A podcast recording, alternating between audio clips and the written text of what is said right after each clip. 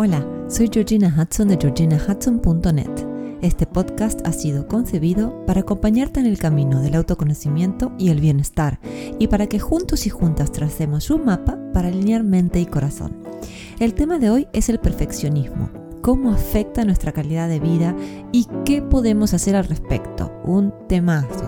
Para más información sobre lo que hago y sobre mí, te invito a visitar mi página web en georginahudson.net o mi cuenta de Instagram, georginahudson.coach. Hola, hola, hola, ¿cómo estás hoy? Y el tema de esta semana lo ha sugerido una suscriptora, Luisa. Luisa nos dice, trabajo en recursos humanos en una gran empresa. Soy perfeccionista, siempre procuro que mi trabajo esté libre de errores y de cumplir con todo lo que me pidan estrictamente.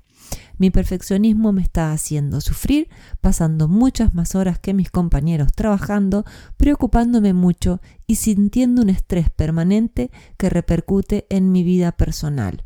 ¿Pueden hablar del perfeccionismo? Y claro que sí, lo vamos a tratar porque es un tema transversal en nuestros podcasts y además porque, como siempre decimos, los leemos.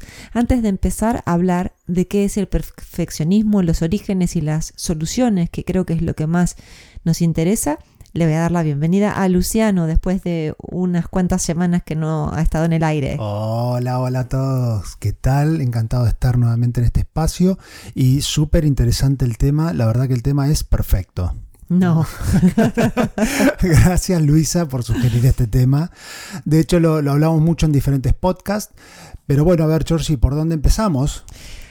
Yo creo que definiendo el perfeccionismo. Y si estás ahí y no sabes si eres perfeccionista o no, escucha bien porque te va a servir para cuando demos las soluciones. El perfeccionismo es un rasgo de la personalidad que se caracteriza por establecer estándares imposibles para uno mismo, para una misma, llevando a quien lo padece a ser muy crítico o crítica consigo mismo o consigo misma. Aunque el perfeccionismo puede ser la consecuencia de una intención positiva, como por ejemplo la motivación para alcanzar metas elevadas, puede tener consecuencias negativas en la salud mental y emocional de quien lo sufre y pueden ser graves. Yo siempre digo que soy una perfeccionista recuperada, pero puedo asegurar que la he pasado muy mal a raíz de querer hacerlo todo con una impecabilidad muy pero muy bestia y he sufrido muchísimo. Ya les voy a contar. Es muy llamativo que quienes están atrapados también en el bucle del perfeccionismo desean el éxito pero desde un lugar de carencia o de fracaso, ya que suelen enfocarse en el miedo de lo que no quieren que les ocurra. No me quiero equivocar, no quiero que quede nada sin controlar. Entonces, emprender lo que sea desde ese lugar es muy, muy tenso y resulta negativo para nuestra estabilidad emocional. Sí, ahora escuchándote, Georgie, eh, aparece en, tu relato eh, asociado al perfeccionista, aparece la figura del otro. ¿no? Podríamos decir que una persona perfeccionista se siente gratificado o gratificada por el reconocimiento de los demás gracias a su rendimiento, entonces. Sí, Sí, es una buena observación. El perfeccionismo está muy inclinado a la validación externa y a la falta de amor incondicional por uno mismo. Esto que hemos dicho en unos podcasts anteriores, por favor, vuelvan a este podcast de amor incondicional porque es muy importante. Esto un perfeccionista no lo tiene vive y se nutre de lo que dicen los demás. Yo recuerdo vívidamente estar tan acostumbrada a los elogios por lo que hacía que una vez que me saqué un 5, me largué a llorar tan descontroladamente porque me sentía un fracaso. Y tenía 19 años, no era una niñita que no que, que había aprendido en la vida. Había aprendido muchísimas cosas hace mil años ya, ya tengo 47, pero por suerte he podido hacer todo el caminito para salir de esa trampa, por así decir. Y, esto creo que le va a dar mucho sosiego a quienes nos estén escuchando. Sí, tenías ese miedo eh, a que no te reconozcan si te sacabas un 10, siendo que tal vez lo que te había pasado estaba súper bien, porque en ese 5 que te había sacado, primero que habías aprobado el examen y segundo que habían surgido muchas cosas de las que podías aprender de esos errores. Eh, pero bueno, estaba prevalecía el miedo a que no te reconozcan por no haberte sacado un 10 y eso te, eso te hacía mal. Y, es, interesante resaltar ahora que hablamos del 10, de sacarse un 10, eh, que hay dos conceptos eh, que parecieran estar relacionados o ser lo mismo y cuando escarbamos un poquito no son lo mismo. Es la excelencia y la perfección. La búsqueda de la excelencia es una aspiración eh, que es sano, es, algo saludable. ¿Por qué? Porque tenemos el verdadero deseo de dar lo mejor de nosotros en la tarea que, que tenemos que realizar. Nos estamos esforzando por alcanzar un estándar alto, pero aceptando los errores y aprendiendo de ellos. Y acá hay, un tema que es súper importante de ver, que ser excelente o hacer algo eh, excelente implica haber fallado muchas veces antes. La excelencia es, la aplicación de las prácticas pasadas que nos han dado mejor resultado, nuestras y, de, de, personas cercanas o de, una persona que está en otro continente de la, que anteriormente se equivocó y dijo, a ver, fui por este camino, me equivoqué y he aprendido y mm, para mí lo que mejor resulta es esto. Aprender de, experiencias personales y, de otros pasadas y filtrar, filtrar los, los errores pasados. Entonces, eh, el, y acá este, eh, este, esto has hablado mucho también, Georgie, eh, de, de, mindsets, ¿no? De la mentalidad. De, la mentalidad. El perfeccionismo bloquea, nos hace quedarnos en círculo dando vueltas sobre lo mismo. Eso es una mentalidad fija. Y la excelencia mueve hacia adelante, nos hace avanzar. Es una, es una mentalidad de crecimiento. Entonces ahí se ve claro cómo el perfeccionismo no está muy bueno y la excelencia sí que nos hace crecer y expandirnos. Eh, volviendo al ejemplo que nos compartías, no parece que te resultara aceptable tener una caída o que podías sacar algo de esa experiencia. Entonces el perfeccionismo es como una obsesión, ¿no? Uno está ahí con eso dando vueltas y vueltas y nuevamente sobre el mismo lugar, sin avanzar. Y es una necesidad incesante por hacer las cosas con un nivel muy alto y poco realista y que conduce a altos niveles de autocrítica y de temor al fracaso. Eh, a ver, como características principales, ¿cuáles podrían ser las características principales de una persona perfeccionista? Por si alguien se está preguntando si lo es. Es verdad.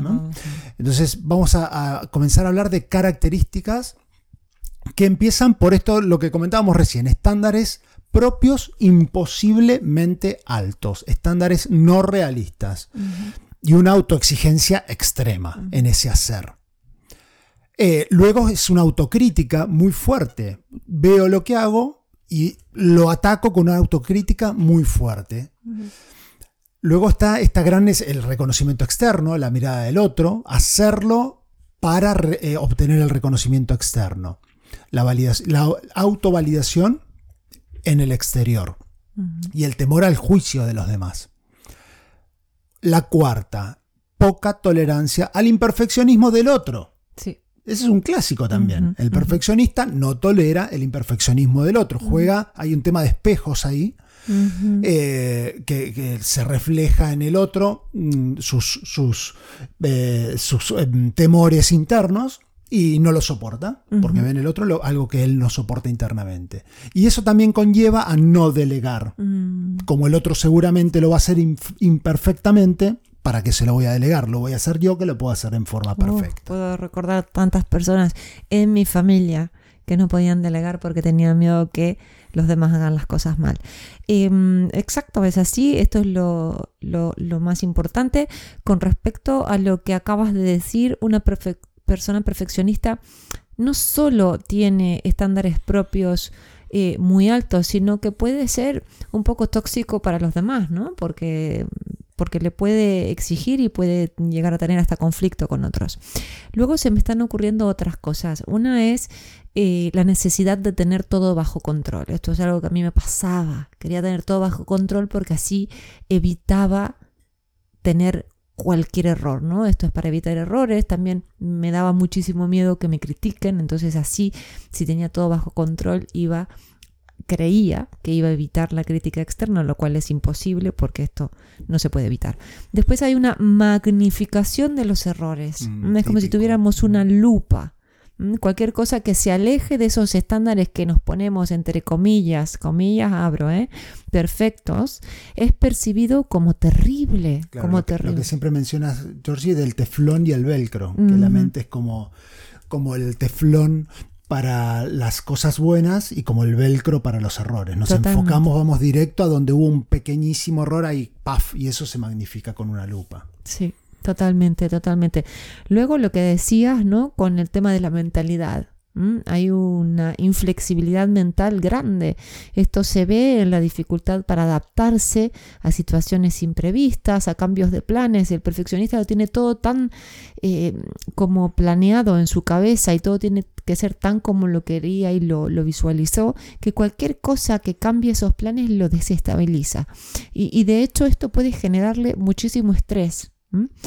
Eh, luego la procrastinación, vamos a hacer algún podcast de procrastinación. Entonces, paradójicamente, algunos perfeccionistas, perfeccionistas, perdón, tienden a posponer las tareas que tienen porque tienen miedo a no poder hacerlas otra vez entre comillas perfectamente. Entonces, ¿qué hace? ¿Qué hacen? Patean las tareas para más adelante, luego las hago cuando esté más preparada, cuando esté más preparado, cuando tenga más papelitos que reconozcan eh, mis títulos o mi preparación, cuando tenga todo bajo control. eh, y claro, posponer y posponer y esta procrastinación también lleva a la frustración. Wow, es una lista larguísima, hemos identificado entre 8 y 10 características. eh, y seguro que la mayoría de nosotros nos sentimos identificados con una característica u otra. Eh, me parece, Georgie, que el problema que nos plantea Luisa y que podemos deducir de las características que mencionamos es el impacto en la salud mental y emocional que el perfeccionismo tiene. ¿no? Por un lado, las características, vale, veo que tengo esto en mi comportamiento, y por otro lado, cómo eso me afecta mis emociones y, y cómo estoy, por ejemplo, tensión, estoy tensionado, estoy estresado, estoy frustrado, bueno, son algunas características. Sí, cuando uno se mete como si fuera en la madriguera del perfeccionismo, que no es lo mismo que la búsqueda sana de hacer las cosas bien. Uno empieza a sentir ansiedad, tristeza, abatimiento, agobio, se puede empezar a padecer insomnio, anorexia nerviosa, yo, yo la, la- la he padecido cuando era adolescente, desórdenes alimenticios en general, entre otras consecuencias que son una luz roja para parar y pedir ayuda profesional. Cuando un rasgo de mi, de mi personalidad me impide vivir feliz y empieza a impactar en mi bienestar, tengo que trabajar sobre mí para que eso que me sucede no se potencie y en lo posible poder revertirlo. Vale. Ok, Georgie, vale. Mira, eh, entonces me queda claro que tengo muchas de esas características. Me queda claro que estoy sufriendo muchos de esos efectos, características, efectos. Está confirmado. Soy un perfeccionista. ¿Qué puedo empezar a hacer? Bueno, lo primero, como siempre decimos, es la toma de conciencia de lo que me pasa. Y esto no es un chiste, no es un, bueno, ¿qué voy a hacer? Yo soy así. Mucha gente dice, bueno, ¿qué va a hacer? Yo soy perfeccionista, no lo puedo evitar, eh, mi madre era así, yo soy así. No. Como nos ha compartido Luisa, el perfeccionismo es agotador y es desgastante por decir lo mínimo. Puede hacernos muy mal como me hizo a mí cuando era mucho más joven, que, llegué a padecer eh, anorexia nerviosa, insomnio, cosas horrorosas. Entonces, lo primero es la toma de conciencia, reflexionar sobre nuestros pensamientos, sobre nuestros comportamientos perfeccionistas y cómo estos impactan en nuestra vida y nuestro bienestar. Entonces, con todo este podcast que le hemos ofrecido, identifiquen las características perfeccionistas que, que tienen y intenten identificar cómo impactan en, en- en su vida. Luego, el, el, accionar, ¿no? Establecer metas realistas, dividiendo nuestras tareas en pasos más pequeños, en pasos alcanzables, en lugar de buscar hacer todo junto en un solo intento y entre paréntesis o no, perdón, comillas, perfecto. También aprender a tolerar la frustración y el fracaso. Eh, y yo siempre le digo a mis clientes, ampliar nuestra tolerancia a la frustración y al fracaso, esa ventana de tolerancia. Todos cometemos errores, son necesarios para aprender, son una parte natural del aprendizaje y del crecimiento. Mm, otra cosa muy importante es explorar la raíz de la perfección. Y esto mm, normalmente no se puede hacer solo. con, más, yendo a algo más profundo. Con la ayuda de un profesional que, sepa, y aquí te puede ayudar un terapeuta, un coach, un psicoanalista.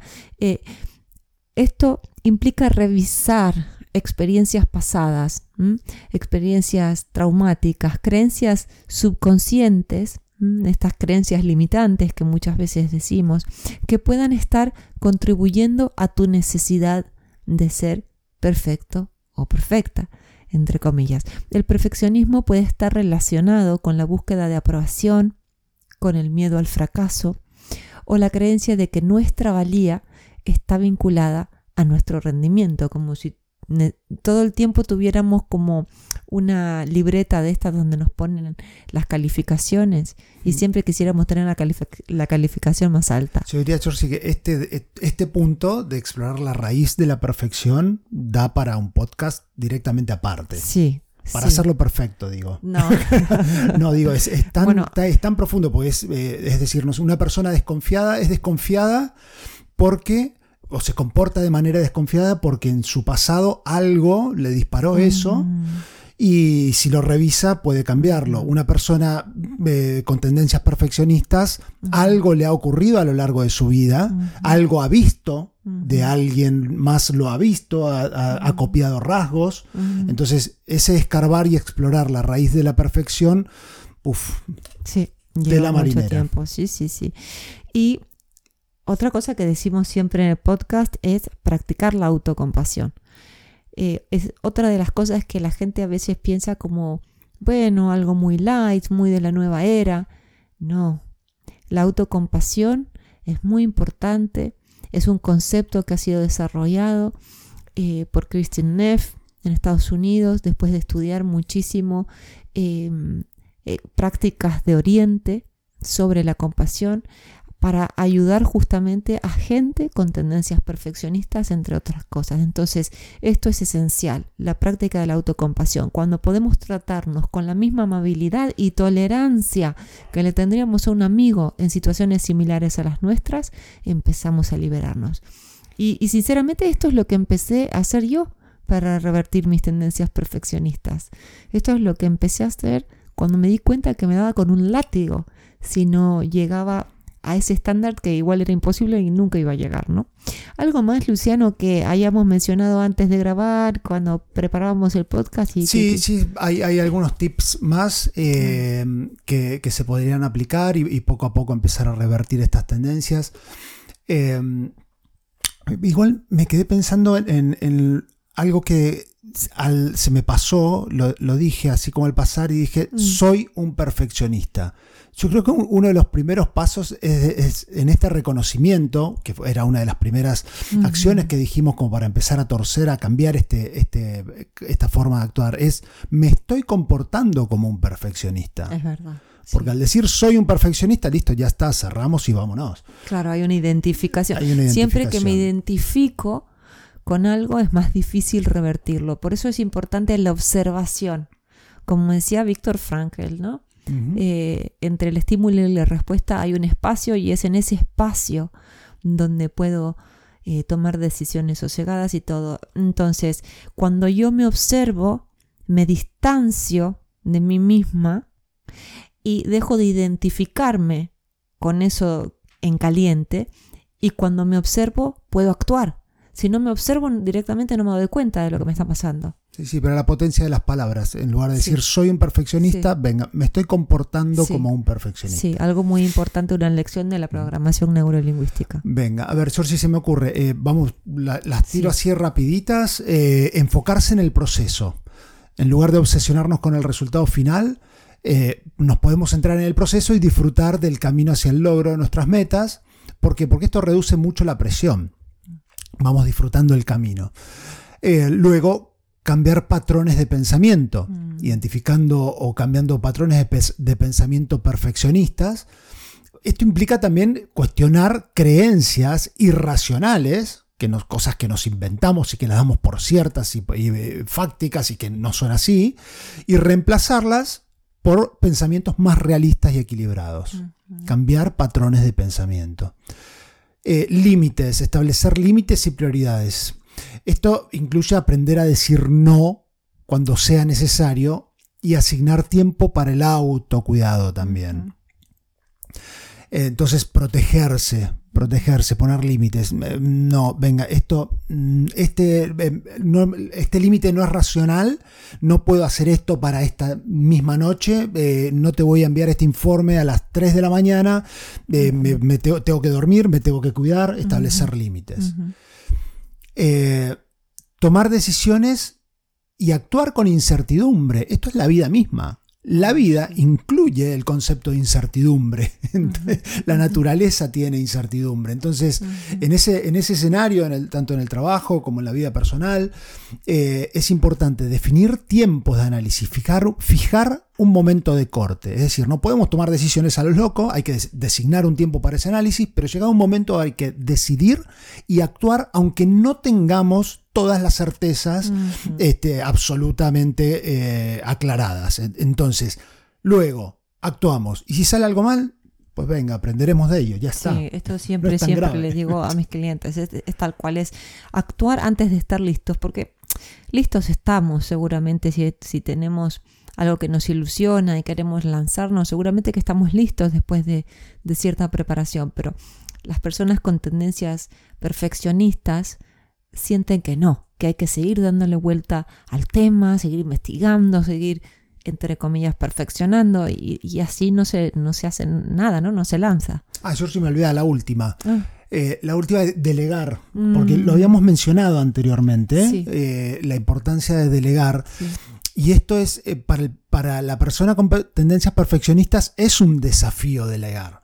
¿Por qué? Porque confronta con esta idea de que todos los demás no van a poder hacer esto que a mí me va a salir tan perfecto.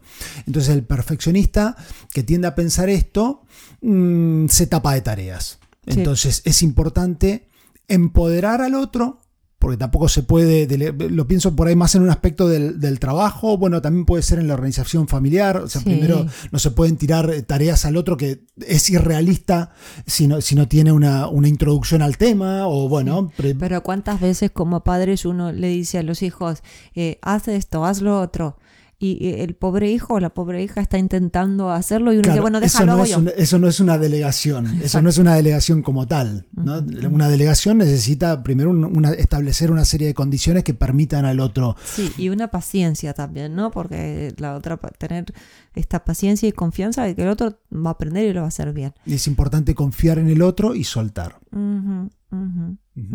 Bueno, yo creo que estamos ofreciendo muchísimas herramientas. Es un tema que da para muchísimo más. Hemos dejado fuera del podcast el análisis de por qué sentimos esta necesidad de perfeccionismo. Es lo que decíamos cuando eh, revisábamos eh, que tenemos que actuar y buscar ayuda profesional cuando directamente nos está pidiendo funcionar correctamente. ¿No? Eh, a todo nivel, físico y psíquico y espiritual, eh, este perfeccionismo. Pero vale decir brevemente que eh, cuando hacemos un análisis de nuestras interacciones de pequeños y jóvenes adultos, empiezan a emerger o empieza a emerger toda la información de por qué tenemos estas tendencias. De todas formas, esto lo, vamos a tratar en otro podcast, ahora no se puede, por ahora te cuento en primera persona que el perfeccionismo se puede aprender a gestionar y hasta revertir, porque yo ahora me río porque no soy nada perfeccionista, con la ayuda adecuada y el compromiso necesario, por supuesto. Esto lleva tiempo, no es algo que se aprende en tantas semanas, porque normalmente está muy anclado a una, a uno, pero se puede, se puede salir adelante. En lo personal, ha sido muy importante esto último que has dicho, Luciano, que es soltar el control y confiar en el flujo de la vida. Todavía hay momentos que me cuesta un poquito más, pero lo hago. Y, lo mismo esto que has dicho de abrazar la incertidumbre y entender que todo sucede por una razón. Y algo que antes me resultaba impensable, ahora navego bastante bien, ¿no? Con la incertidumbre, con la imperfección. La vida continúa. Y la vida continúa y no pasa nada. Y gracias a eso estamos donde estamos. Bueno, bueno, esperamos eh, haber podido responder a la pregunta de Luisa y a la de todos los que se hayan sentido identificados con este tema. Y como siempre, te pedimos que pienses en una o dos personas eh, que que puedan estar necesitando esta, una orientación con este tema o que los veas afligidos con, esta, con, esto que hemos hablado, con el perfeccionismo y bueno, les puedes reenviar el podcast. Esta es la mejor manera de ayudarnos los unos a los otros. Te agradecemos también tu recomendación, evaluación y devolución en cualquiera de las plataformas que nos estés escuchando. Siempre, siempre, siempre te leemos. Siempre. Un fuerte abrazo. Un fuerte abrazo.